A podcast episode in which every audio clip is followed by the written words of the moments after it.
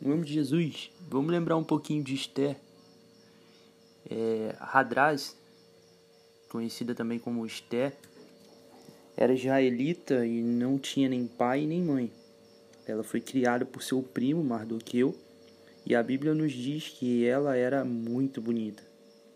Depois de todo aquele episódio com a rainha Vaste, o rei Xerxes estava à procura de uma nova rainha e com isso foi emitido um decreto que ordenava que as mais belas moças fossem trazidas para o harém de Susan e aquela que mais agradasse seria a nova rainha.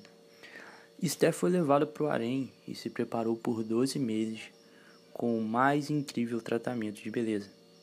E é claro que por mais que um spa seja sempre bem-vindo, não podemos esquecer que a vida no harém não devia ser fácil.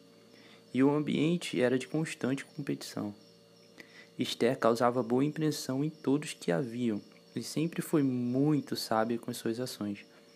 Ela pediu direcionamento a Haggai, o responsável do harém, que muito se agradou dela Esther era bela, mas também devia ser muito educada com os, os seus próximos. Pelo visto, Mardoqueu soube educá-la muito bem.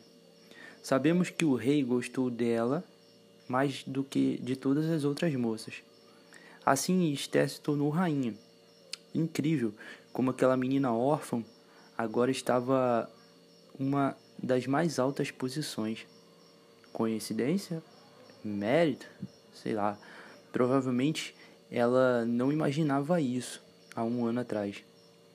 Não é que não é assim muitas vezes como acontece em nossas vidas. Deus nos dá uma bênção que nem sequer imaginávamos. Esther estava dentro do palácio, mas isso tinha um propósito maior.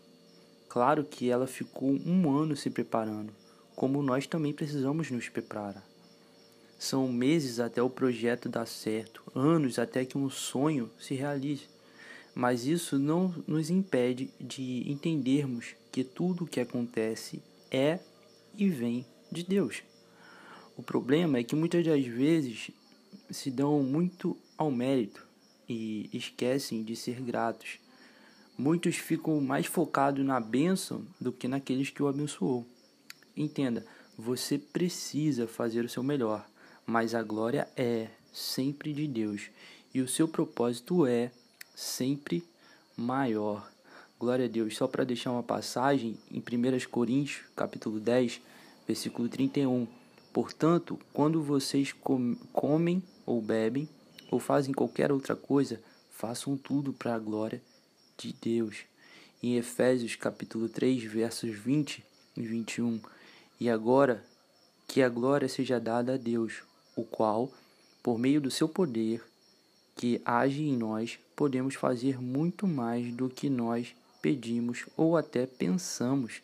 Glória a Deus por meio da Igreja e por meio de Cristo Jesus, por todos os tempos e para todos sempre. Amém. Glória a Deus, irmão.